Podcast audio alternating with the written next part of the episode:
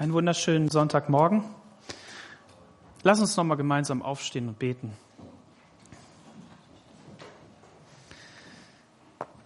Herr Jesus, wir danken dir für deine Gnade, Herr, dass du ein lebendiger Gott bist und ein wunderbarer Gott, ein Gott, der die ganze Geschichte in seiner Hand hat, der jedes Ereignis in seiner Weisheit vorausgesehen hat und voraus angekündigt hat.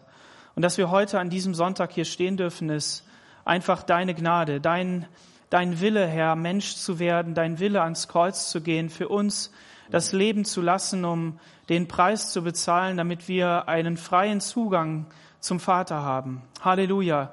Du bist der große Gott und König, du bist der Hirte, der sein Volk ähm, einsammelt, der mit lauter Stimme ruft, damit wir nachfolgen, Herr. Danke für jeden Menschen, der eingeladen ist in dieses Königreich, Herr, und den du ja voller Liebe in seinem Leben begegnest, Herr. Ich bete darum, dass ähm, Menschen hinzukommen, Herr, dass wir ähm, Gespräche führen, die ins Herz hineintreffen, damit Menschen ihr Leben dir geben können. Herr, ich bete auch für jeden, der heute Morgen da ist und der genau auf diesem Weg ist, wo du ihn schon angesprochen hast, aber diese Entscheidung noch im Raum steht, Herr. Ich bete, dass du ihm begegnest und ihr begegnest tief in ihrer Seele, Herr, damit die Menschen ähm, dich in deiner Güte sehen, dich in deiner Freundlichkeit sehen und dich in deiner Herrlichkeit sehen. Das, was du tun kannst im Leben, Herr. Halleluja. Amen. Amen. Ihr dürft gerne Platz nehmen.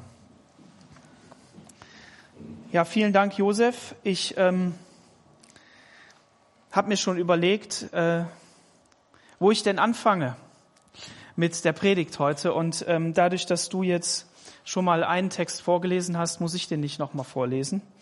Ähm, mal schauen. Wir sind an einem historischen Tag.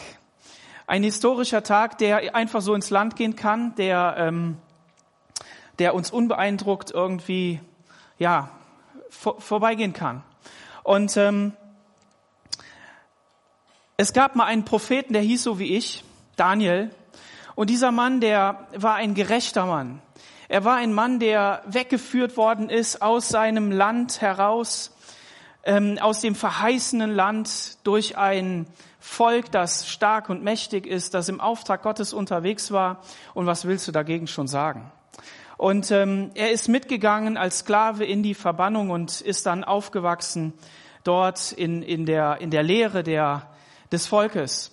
Und eine Sache hat er nie über Bord geworfen. Das war seine innere Überzeugung. Nämlich diese Überzeugung, dass er einem lebendigen Gott dient. Einem Gott, der es gut meint mit seinem Volk, auch wenn sie jetzt in Gefangenschaft sind. Und so hat er dort seinen Willen durchgesetzt, das heißt den Willen Gottes durchgesetzt, hat ähm, sich von guter Speise ernährt, nicht von der Speise des Königs, die vielleicht auch irgendwas mit Göttern zu tun hat, die, die eben auch unrein war, einfach in den Augen dieses Mannes. Und ähm, er ist dann zu einem Weisen in seinem Volk geworden, zu dem Weisen in seinem Volk. Und ähm, er hat auch seine Freunde dort in Position gebracht, weil er wusste, dass sie auch tief überzeugt waren von, von dem, was, was Gott tut. Und als ich das mal wieder gelesen habe, da habe ich so gedacht, bin ich an einer Stelle, bin ich so aufgemerkt und habe gedacht, boah, das ist aber echt cool. Ähm, ihr müsst euch so vorstellen, dieser König, der hatte eine Phase in seinem Leben, in dem Gott ihn gedemütigt hat.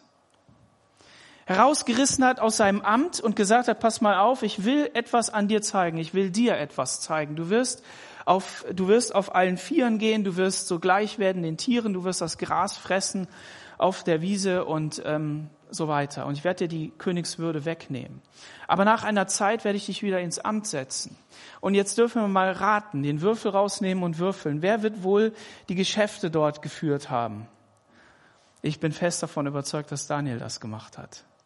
Weil nur ihm konnte Gott anvertrauen, dass er nicht die Macht an sich reißt, dass er nicht ähm, Intrigen äh, äh, ausführt und diesen König stürzt, sondern dass er dort weiterführt. Und die Bibel erwähnt ihn nicht weil es nicht darum geht, menschlich hell zu sein, sondern im Auftrag Gottes unterwegs zu sein. Und dieser Mann, der hat dann Visionen aufgeschrieben, die er bekommen hat. Und da heißt es im Kapitel 10 äh, im Buch Daniel, im Vers 8, äh, oder Vers 7, ich Daniel aber sah die Vision allein, die Männer, die bei mir waren, sahen sie nicht, doch fiel ein großer Schrecken auf sie, so dass sie flohen und sich verkrochen. Ich blieb allein und sah diese große Vision. Es blieb aber keine Kraft in mir und ich wurde ganz entstellt und hatte keine Kraft mehr.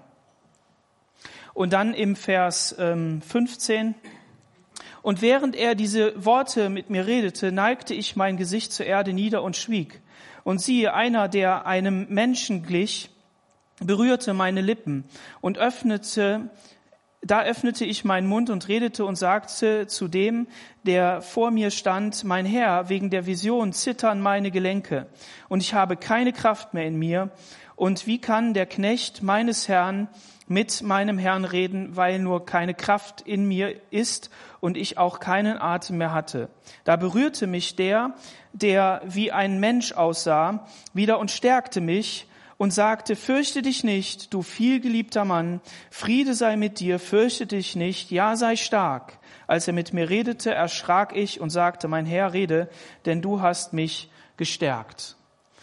Also worum es mir jetzt hier geht, ist, dass Daniel nicht nur einfach irgendeine Vision sah, nicht nur irgendwie einen Eindruck hatte, irgendetwas, was, was er so eine Empfindung hatte, was vielleicht ein gutes Wort wäre, was man mitteilen kann. Wir dürfen ja, Gott sei Dank, nach Jesus leben. Wir haben Pfingsten ist als Weltereignis da gewesen. Wir dürfen Pfingsten persönlich erleben. Und es ist eine Zeit, in der Gott seine Geschenke, die er für die Welt hat, die er für die, seine Leute hat und die dann im Segen dienen dürfen, ähm, ausgeteilt hat. Und so haben wir einen, einen Zugang zu Gott, den haben sich die Propheten gewünscht nämlich zu sagen, Jesus, was hast du mir zu sagen? Heiliger Geist, was ist das, was du in mir bewegen möchtest? Und was wir hier aber sehen dürfen, ist, dass Daniel, als er diese Vision sieht, in Mark und Bein erschrocken ist. Und wenn man diese Visionen liest, dann merkt man, hier wird, werden von großen Tieren geredet und von, von furchterregenden Ereignissen. Und wenn wir so in unsere Geschichte hineinschauen, wenn man sich damit tief beschäftigt, indem man wirklich mal sich das auf der Zunge zergehen lässt und dann noch die biblischen Texte dazu nimmt, dann merkt man, dass diese Visionen eingetroffen haben. Wenn ich die Zahl noch richtig im Kopf habe, dann ist im Kapitel 11 von 125 ähm, Prophetien die Rede, die alle Wort für Wort in Erfüllung gegangen sind. Kann man nachweisen. Also das mal zur Authentizität des Wortes Gottes. Aber der Punkt ist, dass Daniel hier erschrocken ist. Und wenn wir uns die Welt und ihre, ihre ähm, Geschichte anschauen und auch das, was wir so erleben, dann dürfen wir erschrecken. Weil die Geschichte nicht nur einfach irgendetwas Schönes ist, so ein Tag folgt dem anderen und wir haben das Paradies auf der Erde. Nein, das Paradies ist untergegangen mit Adam und Eva. Und wir leben in einer Welt, die voller, voller Gewalttat ist. Und das soll uns aber keinen Schrecken einjagen, denn, wie heißt es hier, dieser Engel berührte mich der aussah wie ein Mensch und stärkte mich und sagte, fürchte dich nicht, du vielgeliebter Mann. Und das möchte ich dir heute Morgen auch zurufen. Fürchte dich nicht, du vielgeliebter Mann, du vielgeliebte Frau, Tochter, Sohn. Fürchte dich nicht. Wir haben heute Morgen Abendmahl. Und das ist dieses Erinnerungsmal, dieses Zeichen, diese Möglichkeit, diese Chance, dieses Essen, das, das Gott uns gegeben hat in Jesus, wo er gesagt hat, ich möchte, dass ihr euch immer wieder daran erinnert, an das, was ich euch gesagt habe. Und Josef, Josef hat diese Stelle vorgelesen im Neuen Testament, er hat aus Johannes vorgelesen, wo Jesus auf einem Eselsfüllen in die Stadt gekommen ist. Und ähm, Ihr dürft mal Lukas Kapitel 11 aufschlagen. Wenn man sich das so anschaut, wie Jesus dort unterwegs war, dann stellt man fest, dass Jesus ja durch das Land gezogen ist in einer Haltung des Dieners, in einer friedevollen Haltung eines Menschen, der die Liebe Gottes mitteilen wollte. Aber er ist kein Softie gewesen, sondern er ist einer gewesen, der genau wusste, mit welchem Auftrag er unterwegs war. Und so ist Daniel eine Vorschattung auf den, der da kommt. Und, ähm, und Jesus muss nochmal muss noch zurück zu Daniel, Entschuldigung, das ist jetzt einfach wichtig. Daniel hatte diesen Jesus angekündigt, diesen Messias angekündigt. Wir lesen ähm, im Buch Daniel Kapitel 9, Vers 25. So wisse nun und merke, von der Zeit an, wenn der Befehl ausgeht, dass Jerusalem wieder gebaut werden soll, bis auf den Gesalbten und Fürsten, sind 70 Wochen und 62 sind sieben Wochen und 62 Wochen, dann werden die Gassen und Mauern wieder gebaut werden, wenn auch in kümmerlicher Zeit. Und nach den 62 Wochen wird der Gesalbte ausgerottet werden und nichts mehr sein. Und das Volk eines Fürsten will kommen und die Stadt und den Heilig, das Heiligtum zerstören, so dass es ein Ende nehmen wird, wie durch eine Flut. Und bis zum Ende wird Krieg sein, fest beschlossene Verwüstung. Daniel hat in seiner Vision gesehen, wie Jerusalem wieder aufgebaut werden, worden ist. Er ist ja nach Babylon verschleppt worden, hat dann verschiedene Könige erlebt und ähm, hat aber eben jetzt hier diese Vision bekommen. Und Gott hat sie ihm ins Herz gelegt und am Ende des Buches Daniel wird beschrieben, dass diese, diese Worte sollen versiegelt sein, weil als Daniel die gesehen hat, hat er gefragt, du, was bedeutet das denn eigentlich? Hat dann Erklärung gekriegt, hat dann nochmal nachgefragt. Und diese Worte sollten verschlossen sein. Aber was man hier machen kann, ist, man kann seinen Taschenrechner rausnehmen und rechnen 69 mal 7 mal 360. Und dann kommt man auf 173.880 Tage. Und wenn man diese Tage nimmt, man muss dann noch ein paar Schaltjahre und so weiter noch mit reinrechnen und dass das Jahr Null nicht gibt und so. Und dann kommt man punktgenau auf den Tag, als Jesus mit dem Esel nach Jerusalem hinein geht. Eine wunderbare Sache. Und hier steht, in kümmerlicher Zeit wird Jerusalem aufgebaut. Und wenn man sich die Geschichte von Nehemia anschaut und wie er aufgebaut hat und welch, unter welchen Umständen, dann muss man sagen, es war in kümmerlicher Zeit. Es war etwas, das nicht den Glanz von Jerusalem widerspiegelt, das, was eigentlich sein soll. Und als jetzt Jesus nun, in der Zeit von Jesus, als er dort unterwegs war, dann können wir uns das so vorstellen, dass dort eben immer Baustelle war, so wie heute. Also es ist, es ist schlimm, es ist überall Baustelle, ständig ist irgendwo irgendwas los. Und ähm, es war wahrscheinlich noch ein bisschen größer, weil sie haben ja an dem Tempel gebaut, ja, an diesem an diesem riesen Bau, der extra erweitert worden ist, damit Pfingsten kommen kann. Amen. Warum? Weil sie den Vorhof erweitert haben und weil, weil die Nationen dazukommen. Gott hat seine Sache ähm, gut gemeint. Und er hat dafür gesorgt, dass Platz ist, dass Menschen hineinkommen können und Pfingsten erleben können. So ist meine Sicht der Dinge. Ähm, gut, aber Jesus, Jesus war da unterwegs und ähm, die Jünger haben auch ihn hingewiesen auf die großen Steine und die sind echt groß. Ja, die sind gigantisch groß und faszinierend, welche Technik sie angewandt haben, um diese Steine dort hinzubringen. Also eine Sache habe ich mal gelesen, ähm, wenn so ein großer Stein von x Tonnen bewegt worden ist, dann, dann ist er an die Position gebracht worden und dann hat man so kleine Bleikugeln darunter verteilt und, ähm, und hat den so da drüber gerollt. Und im ersten Moment geht das auch noch. Und dann, wenn er dann so sitzen bleiben sollte, dann, ja, dann hat er das einfach platt gedrückt, ja. So, und es gibt aber verschieden, bestimmt verschiedene äh, Ideen noch oder, oder ja, was man herausfindet, wie sie das gemacht haben. Faszinierend, einfach gigantisch. Aber genau in diese Zeit hinein kommt Jesus. Und er tritt jetzt hier auf als, als derjenige, den man anbeten muss. Weil wer sitzt schon auf einem Esel? Ein König, ein Fürst. Und wie Daniel das angekündigt hat, dieser Fürst, der wird umkommen der wird umkommen. Und das ist ja das, was mit Jesus passiert ist. Sie haben ihn ans Kreuz genagelt. Und trotzdem ist Jesus derjenige, der gesagt hat, ich muss diesen Weg gehen und ich muss all diese Dinge tun, damit die Schrift erfüllt wird, damit die Prophetie erfüllt wird. Aber nicht nur aus einer menschlichen Aufzählung von Schriftstellen und einem Überzeugtsein, dass man das einfach erfüllen muss, sondern aus einem tiefen Sendungsbewusstsein.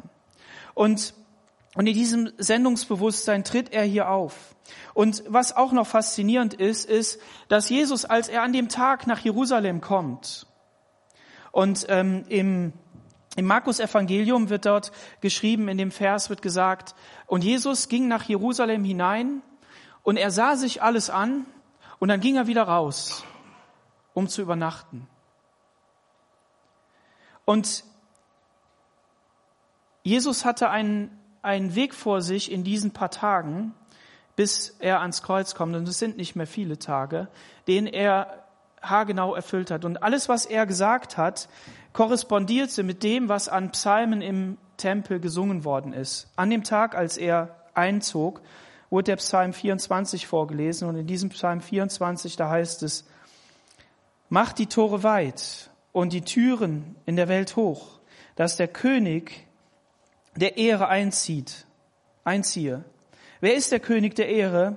Es ist der Herr Zebaoth. Er ist der König der Ehre. Ein Loblied auf den König. Und das entdeckt man, wenn man sich damit beschäftigt und ist einfach faszinierend. Es unterstreicht, wie präzise Gott sein, sein Wort erfüllt. Und die große Frage, die, die dabei ähm, äh, in, aufsteigt, ist, war das das erste Ziel von Jesus, König zu sein in Jerusalem? Und wenn man dann eben die Evangelien liest, dann merkt man, ja, das war nicht der Auftrag, der, zu dem Jesus gekommen ist. Immer wieder entzieht er sich den Menschen. An einer Stelle heißt es, er kannte das Herz der Menschen und er offenbarte sich ihnen nicht, sondern er ging weg. Sie wollten ihn zum König machen, sie wollten von ihm gespeist werden, sie wollten von ihm versorgt werden. Aber es ist doch völlig logisch, weil diese Menschen waren in einer Haltung, wenn der Messias kommt und wir sehen in Jesus den Messias, es muss der Prophet sein, es ist ein Prophet aus, der Prophet aus Nazareth, haben sie dann dort gesagt, als sie gefragt worden sind. Das muss er sein. Er tut Wunder, er tut Zeichen, er versorgt uns mit dem Brot, er versorgt uns mit Fischen, er heilt die Kranken, er lässt Lahme gehen, er lässt Blinde sehen. Und die Konsequenz war logisch. Das muss derjenige sein, der uns gegen all die Widrigkeiten befreit, gegen die Römer im Land, gegen die Zöllner, die uns abzocken, gegen die Betrüger, wo er Gerechtigkeit schaffen wird. Er wird Menschen aus, aus der Sklaverei herausführen und er wird hier für Ordnung sorgen, sodass das Volk wieder zur Blüte kommt. Und was sagt Jesus jetzt hier im Lukas Evangelium, Kapitel 19, Vers 42?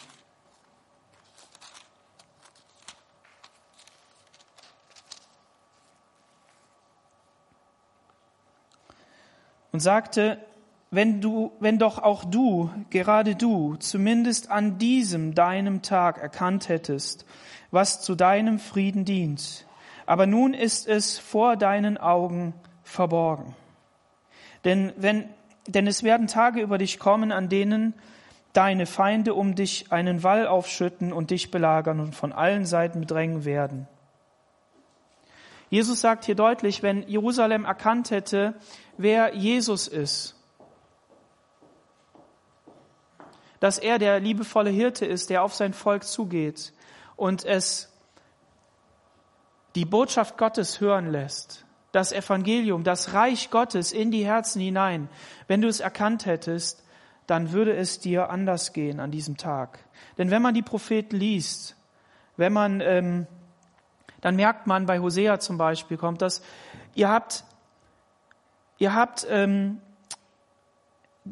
euer Herz an die Götter gehängt. Ihr seid den Göttern, habt denen gedient, habt die angebetet, die aus Holz und Stroh und Gold und so weiter gebaut sind, habt den wahren Gott verworfen. Und wenn ihr wenigstens in der Not zu mir gerufen hättet, wenn ihr euch wenigstens in der Not bekehrt hättet, wenn ihr umgekehrt wärt, dann hätte ich was tun können. Aber das habe ich nicht. Und Jesus drückt das hier auch aus. Und die Frage ist eben, wozu ist er gekommen? Und das Gute ist, dass Gott aus jedem Mist, mir fällt nichts anderes ein, etwas Gutes machen kann. Wir wissen natürlich, es ist Dünger, es ist, es ist, es bringt Nährstoffe in den Boden und so weiter. Aber wenn man es von außen anschaut, dann ist es etwas, was stinkt, was unansehnlich ist. Und das ist doch das, was wir produzieren als Menschen. Und deshalb heute Morgen der Appell an dich, bring diese Sache zu Jesus und erkenn ihn. Bring es zu Jesus, lass es am Kreuz liegen. Lass sein Wort an deinen Schmerz ran. Lass sein Wort an dein Herz ran, da wo du kämpfst, wo du dich befreien musst von deinen Römern, von deinen Leuten, die dich über den Tisch ziehen, von deinen Gedanken, die dich betrügen, von deinen Verhaltensweisen, die dich übers Ohr hauen. Und nimm das an, was Jesus für dich hat. Und wir stehen heute vor diesem Abendmahl. Und was zeichnet das Abendmahl aus? Das Abendmahl zeichnet aus, dass hier Brot und Wein ist, dass hier Jesu Leib ist, der geopfert worden ist am Kreuz. Und wir werden nächste Woche, werden wir Karfreitag haben und da auch den Gottesdienst, herzliche Einladung dazu. Und wir werden auch da wieder Abendmahl feiern. Und es sind Tage, an denen wir uns bewusst erinnern, nochmal ganz deutlich. Nicht, dass wir es nicht jeden Sonntag täten, weil das Einzige, was im Zentrum stehen darf, ist Jesus und sein Opfer. Amen. Amen. Wir verkündigen den, der ans Kreuz gegangen ist und der alles getragen hat. Das ist sein Name, Jesus der Christus. Wenn wir ins Wort Gottes hineinschauen, wenn wir hineinschauen, welche Spur sich durchzieht, dann merken wir etwas. Wenn wir ganz am Anfang der Bibel schauen, im, ähm, in den Garten Eden hinein, dann sehen wir, dass Gott dort zwei Menschen hat, die seinem Willen nicht gehorsam gewesen sind. Und diesen Menschen begegnet er jetzt, indem er sagt, ich kann mit euch nicht zusammenleben, weil meine Heiligkeit kann nicht mit eurem Ungehorsam zusammenleben. Und deshalb müsst ihr diesen Garten verlassen. Ihr müsst sterben. Und dafür gibt es auch eine klasse Erklärung, auf die ich jetzt nicht weiter eingehen will. Aber der Punkt ist, Gott macht zwei Fälle und bekleidet die Menschen. Und hier sehen wir schon den ersten Hinweis auf das, was einmal kommen wird, nämlich dass Blut fließt dass ein Tier geopfert werden muss, damit Menschen bekleidet werden, ihre Scham bedeckt wird. Und wenn wir dann weiterschauen, dann sehen wir einen, ähm, einen Kain und einen Abel, zwei Brüder, die diese Geschichte gehört haben, die mit ihren Eltern zusammengelebt haben und in denen aber die Sünde und Schuld auch gewachsen ist und in dem einen stärker als in dem anderen. Und der Punkt, der hier ist, ist, dass Abel die Sünde, die vor seiner Tür lagert, beherrscht hat. Und Kain es aber nicht konnte. Sie beide begegnen Gott, sie beide opfern Gott und bringen etwas dar und Kain schaut neidisch und eifersüchtig auf Abel. Und was tut er? Er bringt Abel um. Der Hass in ihm ist so stark, dass er ihn umbringt.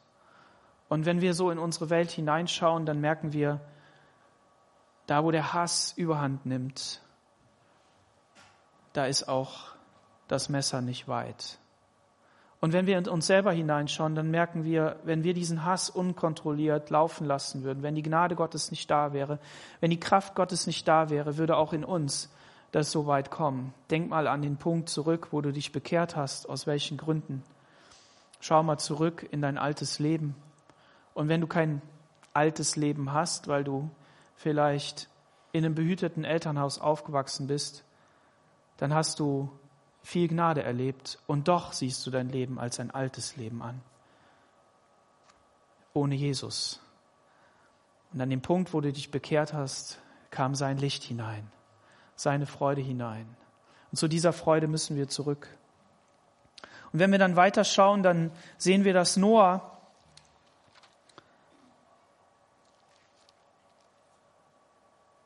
Noah ist ein gerechter Mann.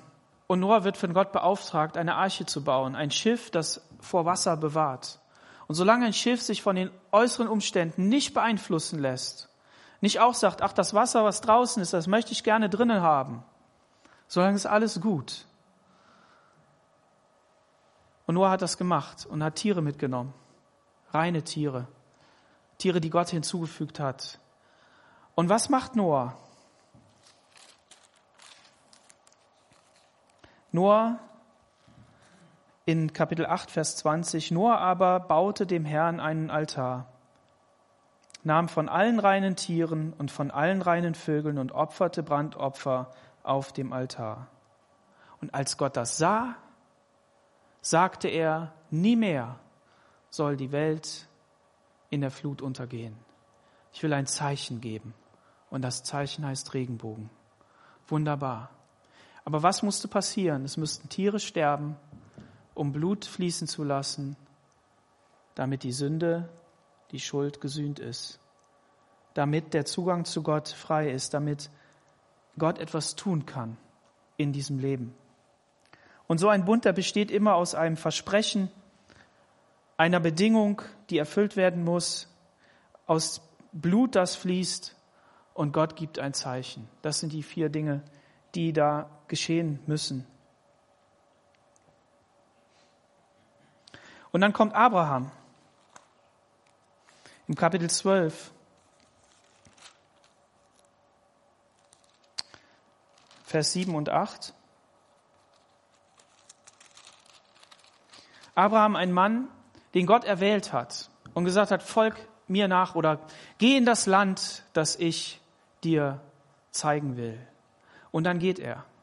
Und ähm, als er dann dorthin kommt, da heißt es, und er baute dort dem Herrn, der ihm erschienen war, einen Altar. Danach brachte er von, brach er von dort auf zum Gebirge östlich von Bethel und richtete sein Zelt auf, so dass er in Bethel im Westen und Ai im Osten hatte und baute dort dem Herrn einen Altar und rief den Namen des Herrn an. Abraham drückt damit aus, dass er einzig und allein von Gott abhängt und dass diese Abhängigkeit zu Gott Dankbarkeit ausdrücken muss. Dankbarkeit in einem Opfer, das er Gott gibt, zum Wohlgeruch. Er tut das und auch hier fließt wieder Blut. Ohne Blut geht es eben nicht. Und im Kapitel 26, Vers 24, da steht von Isaac. Danach zog er von dort nach Beersheba auf, hinauf und der Herr erschien ihm des Nachts und sagte, ich bin der Gott deines Vaters Abraham, fürchte dich nicht, denn ich bin mit dir und will dich segnen und deine Nachkommen vermehren, um deines Knechtes Abraham willen. Da baute er dort einen Altar und rief den Namen des Herrn an, richtete dort sein Zelt auf und seine Knechte gruben dort einen Brunnen. Wunderbar. Gott hat keine Enkel. Du kannst es nicht vererben. Nur weil du jetzt gläubig bist, heißt das nicht, dass deine Kinder gläubig werden müssen. Sie haben bessere Voraussetzungen. Sie sind gesegnet, geheiligt. Sie dürfen an all dem teilnehmen. Aber sie müssen selber eine Entscheidung treffen. Selbstständig, eigenständig. Und das ist das, das ist das Gute. Jeder darf eigenständig Gott als seinen Herrn anerkennen, ihn erwählen. Und so haben auch die Söhne und Kinder von Abraham das getan. Jede Generation musste das neu durchbuchstabieren und dem Herrn ein Altar bauen. Und das ist einfach dieses Zeichen. In Kapitel 33 heißt es von Jakob, ähm, Vers 19,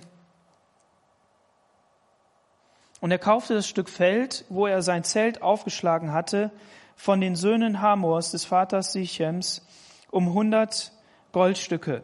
Und er richtete dort einen Altar und nannte ihn Gott, der Gott Israels.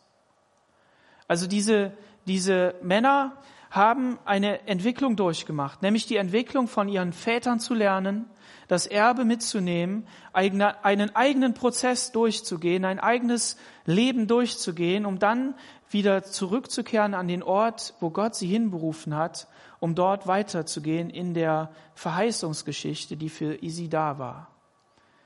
Und das ist eine gute Sache, wenn wir wenn wir selbst in unserer Entwicklung merken, Gott hat etwas in unser Leben hineingelegt. Und hier einfach mal an die, die gläubige Eltern hatten, die da eine Vorgeschichte haben, dass, dass ihr euren Weg findet, dass ihr, dass ihr sagt, ja, ich, ich, ich habe das durchbuchstabiert. Vielleicht hast du es schon durchbuchstabiert. Vielleicht bist du diesen Weg schon gegangen. Aber der Punkt ist, Gott, Gott geht mit. Und Gott möchte etwas zeigen und etwas Neues ins Leben hineinlegen. Etwas, das weitergeht, das, das, das nichts etwas anderes ist, etwas andersartiges, sondern etwas, das in deinem Leben für Segen da ist. Und viele erzählen auch, dass ihre Eltern vielleicht nicht gläubig waren, aber dass da immer irgendwer war, der gebetet hat. der einen ins Himmelreich hineingebetet hat. Und das ist etwas Wunderbares. Und wenn wir dieser Spur eben folgen, dann treffen wir auf Israel, die das Passa gefeiert haben. Und jetzt stell, stellt euch mal vor, 430 Jahre lang, und als ich das gehört habe, habe ich gedacht, das muss ich euch sagen. 430 Jahre lang ist dieses Volk in Ägypten gewesen.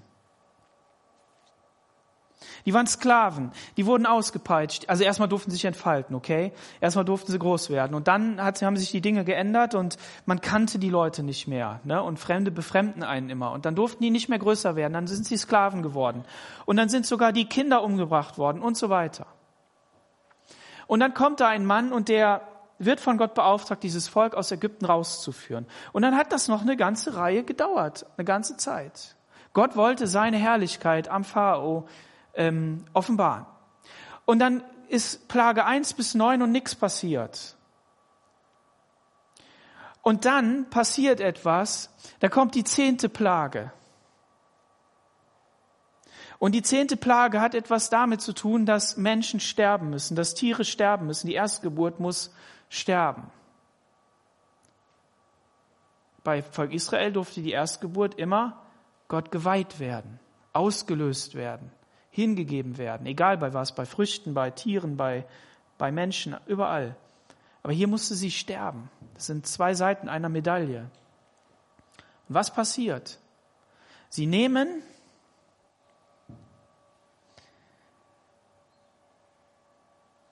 Blut von einem Tier, das sie gepflegt und gehegt haben, das makellos war, und nehmen Isop, tauchen den ein und bestreichen die Tür an den Pfosten, an dem Querbalken oben.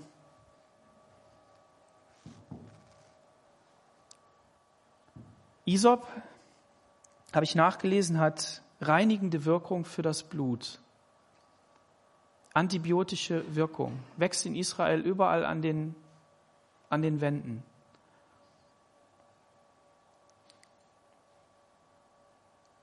Und dann kommt dieses Blut ins Spiel. Und was passiert? Als das Blut an den Türen war, durfte Israel Ägypten verlassen. Als das Blut an den Türen war, durfte Israel Ägypten verlassen. Ist das nicht wunderbar? Und dieses Passa feiert jetzt das Volk jedes Jahr. Und sie erinnern ihre Kinder daran. Die Kinder fragen, der Jüngste, Jüngste fragt den Vater, was unterscheidet diesen Tag von allen anderen, wenn sie einmal im Jahr dieses Pessach feiern? Dann erzählt der Vater die Geschichte, wie sie aus Ägypten herausgekommen sind, wie Gott sie befreit hat mit mächtigem Arm. Und dann kommt Israel an den Sinai im zweiten Buch Mose, Kapitel 24. Da heißt es,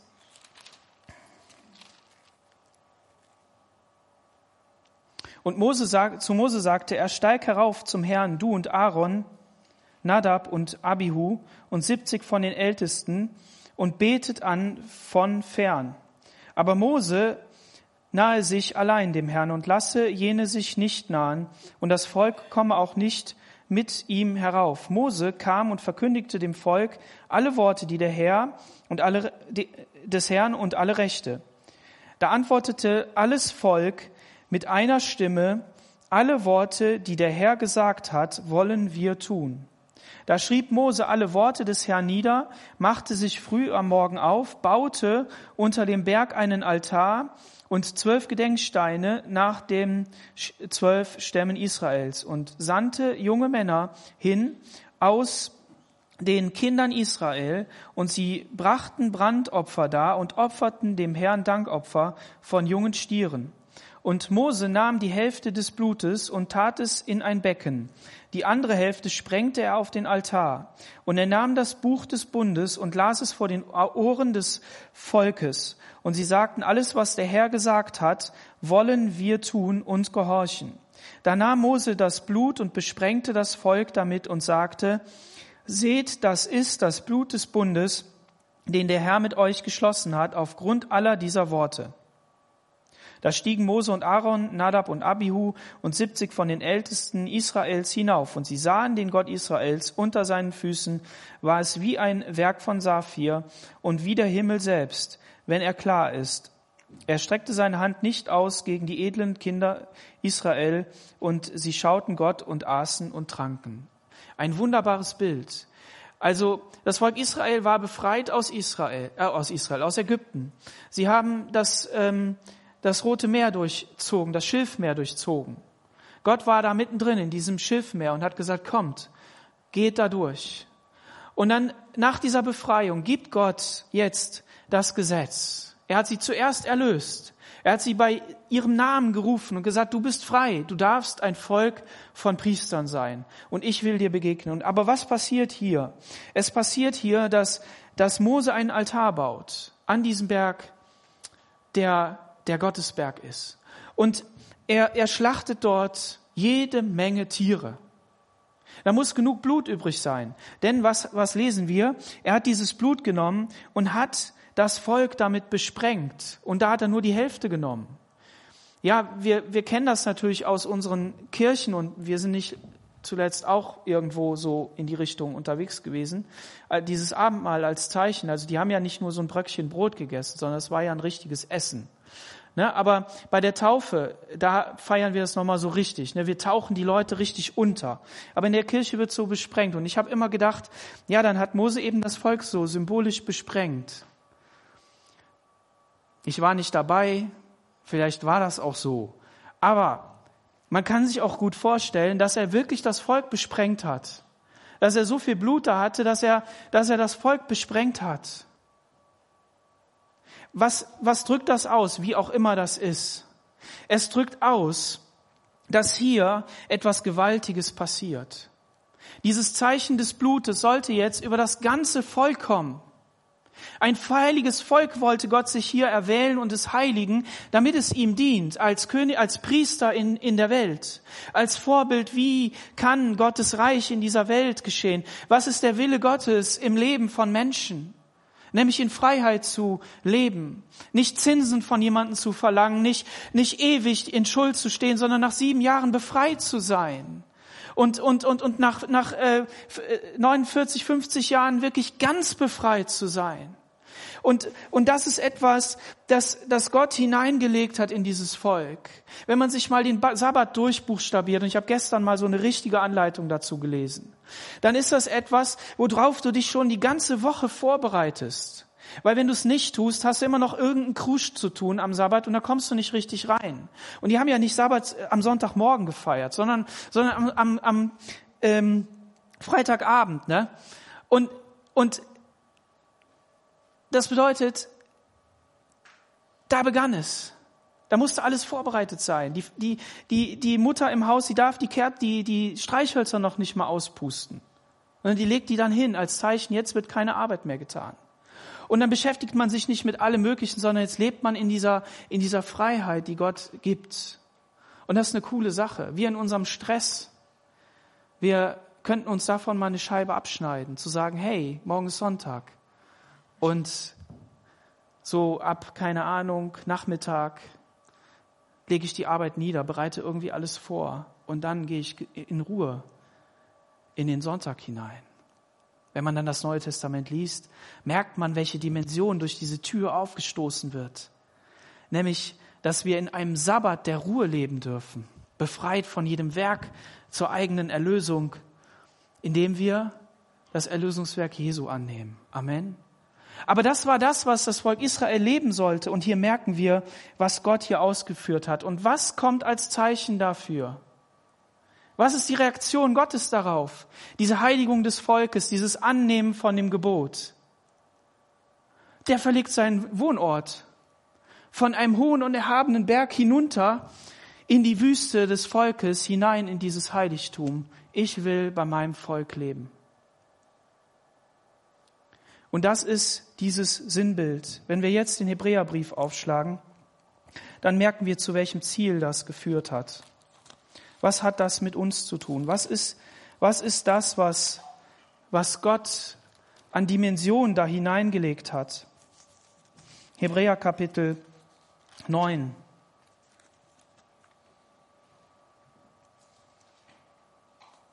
Vers 11. Christus aber ist als hoher Priester der zukünftigen Güter durch das größere und vollkommenere, nicht mit Händen gemachte Zelt gekommen, das nicht von dieser Schöpfung ist, auch nicht durch das Blut der Böcke und Kälber, sondern durch sein eigenes Blut ein für allemal in das Heilige eingegangen und hat eine ewige Erlösung erworben. Denn wenn das Blut von Stieren und Böcken und die Asche einer jungen Kuh oder roten Kuh durch Besprengung die Verunreinigung heiligt zur Reinheit des Leibes, diese Opfer haben gereinigt. Wie viel mehr wird das Blut Christi, der sich selbst ohne jede Schuld durch den ewigen Geist Gottes geopfert hat, boah, durch den ewigen Geist Gottes geopfert hat, eure Gewissen reinigen von toten Werken, um den lebendigen Gott zu dienen. Und darum ist er auch der Mittler des neuen Bundes, damit durch den Tod, der zur Erlösung von den Übertretungen unter dem ersten Bund geschehen ist, die Berufenen das verheißene ewige Erbe empfangen. Denn wo ein Testament ist, da muss der Tod dessen geschehen, der das Testament gemacht hat. Denn ein Testament wird nicht gültig durch den Tod, es ist noch nicht in Kraft, wenn der noch lebt, der es gemacht hat. Daher wurde auch der erste Bund nicht ohne Blut eingeweiht. Denn als Mose dem ganzen Volk alle Gebote nach dem Gesetz gesagt hat, nahm er das Blut der Kälber und Böcke mit Wasser, Scharlachwolle und Isop und besprengte das Buch und das ganze Volk und sagte, das ist das Blut des Bundes, den Gott euch geboten hat. Und dann heiligt er auch alle ähm, Geräte. Und fast alles ist durch Blut gereinigt nach dem Gesetz und ohne Blutvergießen geschieht keine Vergebung. Das ist das Ziel, das ist das Ziel von allem Blutvergießen auf dieser Erde, was diese Opfer anbetrifft. Der Mord, der Totschlag, das Übel dieser Welt zieht Blut nach sich. Wenn ein Mensch umkommt, muss Gerechtigkeit folgen, indem wiederum Blut vergossen wird. Und Gott hat ein Zeichen gesetzt, indem er in seinem Heiligtum im Himmel gesagt hat, das, was ich bin, das, was mich ausmacht, in dem, in dem ich lebe, in dem Christus ist, der Heilige Geist und wir gemeinsam, die Engel, die, die, die ähm, Menschen, die auch schon da sind, aber im Prinzip dieses Heiligtum, das will ich den Menschen offenbaren. Und dazu ist er diesen Weg gegangen, den wir jetzt durchbuchstabiert haben, indem er gezeigt hat, wie wichtig das ist, Blut zu vergießen. Und dieses Blut, das, das floss im Tempel in, in, in Mengen. Aber dann ist einer gekommen und das ist der Christus. Das ist Jesus, dieses Lamm Gottes, das, der gegangen ist nach Jerusalem der in diesen Tagen keine Bleibe in Jerusalem hatte, der nicht irgendwo ein Hotel gemietet hat, sondern immer wieder aus der Stadt herausgegangen ist, was auch wiederum ein Zeichen dafür ist, dass er nicht angenommen worden ist von dieser Stadt, von den Menschen. Und, und er ist diesen Weg gegangen und, und er wurde dann von den Menschen gegeißelt, gequält und hingeschlachtet für uns, um an das Kreuz von Golgatha zu gehen um sich dort opfern, opfern zu lassen. Für dich und für mich. Damit deine Schuld gesühnt ist, damit die Schuld der Welt gesühnt ist, damit der Weg vor Gott frei ist, damit der Vorhang im Tempel zerrissen ist, all diese Bilder, die wir haben, die eine Trennung machen zwischen dem, was Gott betrifft und dem, was die Menschen betrifft. Aber Gott wollte, dass dieser Weg frei ist, dass man etwas im Glauben in Anspruch nehmen kann und sagen kann, ich vertraue darauf, dass du alles gemacht hast, dass du für mich die Schuld auf dich genommen hast und und diese Schuld gelöst hast, gesühnt hast. Und deshalb sagt der Text auch hier, der Hebräerbriefschreiber, nämlich, dass wir, ähm, dass euer Gewissen gereinigt ist von toten Werken. Wir brauchen uns nicht mehr anzuklagen in dem, was wir nicht geschafft haben. Uns selbst. Wir brauchen uns nicht verklagen in dem, was wir nicht, was, wo wir zu kurz gekommen sind, wo wir, wo wir es nicht gepackt haben. Diese Werke, die wir tun wollen. Ich wollte doch heute lieb sein. Ich wollte doch heute freundlich sein. Ich wollte doch heute gütig sein. Ich wollte doch heute gnädig sein. Aber da habe ich es nicht geschafft. Und was passiert, wenn auf einem weißen Kleid irgendein Fleck ist?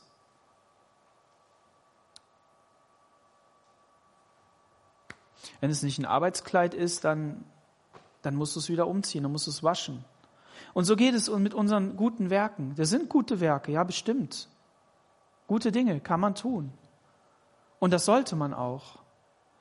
Aber die Frage ist, aus welchem Grund? Und der Hebräerbriefschreiber, der beschreibt uns das hier. Deshalb musste dieses Blut fließen, damit dieser hohe Priester Jesus, das Blut, das er vergossen hat an all diesen Stellen, genommen wird in den Himmel getragen wird, in dieses Heiligtum, damit dieser Weg frei ist, offen ist und wir in eine Ruhe hineinkommen dürfen. 2. Korinther 5, Vers 17 heißt es, darum ist jemand in Christus, so ist er eine neue Kreatur. Das Alte ist vergangen, siehe, Neues ist geworden. Und der Johannes sagt, siehe, das ist das Lamm, das der Welt Sünde trägt. Das sind diese beiden Komponenten und viele Texte beschreiben das. Und das ist einfach das Wunderbare. Ist das nicht herrlich? Haben wir nicht einen wunderbaren Gott?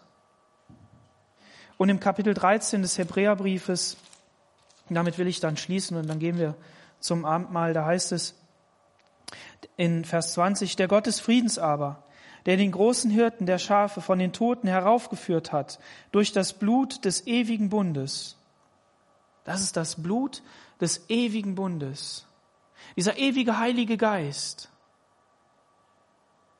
der hat Jesus in diesen Tagen hindurchgeführt. Der hat das alles möglich gemacht und ich glaube, dass das hier nur angedeutet ist, was der da alles gemacht hat, wie der das gemacht hat. Fantastisch. Werden wir uns einmal angucken in der Herrlichkeit. Amen. Der mache euch in allen guten Werk bereit, seinen Willen zu tun. Das ist ein Hammersatz, den, den packe ich nicht. Dieser Heilige Geist mache euch in allem guten Werk bereit, seinen Willen zu tun. Ich stoße da immer wieder an meine Grenzen. Und dann merke ich, dass ich mehr und mehr durchdrungen sein muss, erfüllt sein muss, in Gemeinschaft sein muss mit dem Heiligen Geist oder will. Weil wenn ich mich an Phasen erinnere, wo ich da gemerkt habe, hier ist jetzt wirklich voll der Heilige Geist da, irgendwie der ganze Tag ist, da merke ich, dass ich das genau erfülle hier, bereit seinen Willen zu tun. Da ist es dann nicht so, ja, Jesus hat irgendwas vorgegeben, deshalb muss ich das nachmachen, sondern da kommt das von innen heraus. Und das ist das, was Gott möchte. Von innen heraus freundlich zu sein, von innen heraus sich auf die, auf die richtige Bahn zu lenken. Und das ist das, was er hier zuruft. Und deshalb Deshalb schreibt er auch da in, in, in den Kapiteln vorher, wir wollen nicht wieder von den Anfängen reden, von allem Möglichen, was so, was so Basiswissen ist oder Basiserfahrung ist, sondern wir wollen das nehmen, was feste Speise ist. Wir wollen nicht beim Babybrei sein. Ja, der schmeckt auch mal lecker. Ne? Also ich habe auch schon mal öfter mal Babybrei einfach gekauft, weil der lecker schmeckt. Klar. Aber da bleib, bleibst du doch nicht stehen. Und wenn man immer nur Haferflocken als Schleim ist, ist auch nichts. Willst du mal was zu beißen haben? Und so ist das im, im Geistlichen auch. Wir, wir, wir wollen als, als, als Christen in dieser Ruhe Gottes leben. Amen. Und das ist die Botschaft von heute Morgen, dass es möglich ist dass wir uns umprogrammieren lassen in unserem Denken, dass wir in eine neue Gesinnung hineinkommen, wie der Römerbrief sagt, erneuert werden in unserem Denken, dass wir denken, Jesus, du hast das gemacht und ich darf in dieser Freiheit leben. Amen. Das ist das. Und, und das wünsche ich uns, dass wir das erbeten, dass wir das sehen dürfen und dass wir so in dieser Sabbatruhe sein dürfen. Und schaffe in euch, was vor ihm wohlgefällig ist. Bist ja nicht du, ist er, was in dir wohlgefällig ist. Durch Jesus Christus, ihm sei Ehre von Ewigkeit zu Ewigkeit. Amen. Amen. Lass uns gemeinsam aufstehen und beten.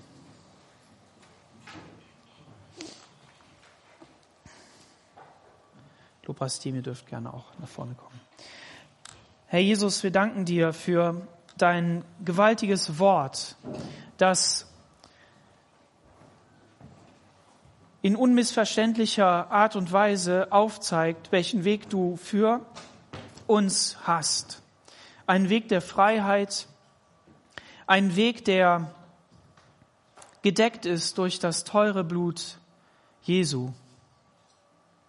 Danke, Herr, dass du dich aufgemacht hast und diesen Weg gegangen bist nach Jerusalem hinein, auf diesem Eselsfüllen. Die Menschen haben dir zugerufen, Hosianna, du bist der Herr. Und damit haben sie recht. Aber du bist an diesem Punkt noch nicht als König gekommen, sondern als der, der ans Kreuz geht. Und damit hast du mehr Würde und Demut gezeigt dem Vater gegenüber als jemals zuvor. Du hast dich schlagen lassen um unseretwillen. Du hast das Leid auf dich genommen, damit wir befreit sein dürfen. Du hast den Weg frei gemacht zum Vater. Und du hast damit die Opfer zur Erfüllung gebracht. Die Opfer, die nötig waren, um hinzuweisen auf den Messias, um hinzuweisen auf den, der einmal kommen wird, Jesus, um dieses Werk zu tun und Freiheit den Menschen zu verkündigen. Herr, ich danke dir für diesen Sonntag. Ich bete darum, dass dein Heiliger Geist kommt und unsere Herzen entzündet, uns zeigt, wo du uns hineinführen willst. Herr, was du für uns vorbereitet hast damit wir nicht hängen bleiben an dem Alten, sondern dass wir hineinwachsen in das Neue, um befreit deine Kinder zu sein, fröhlich dir nachfolgen können und den Menschen deine Botschaft zurufen dürfen. Danke dafür. Amen.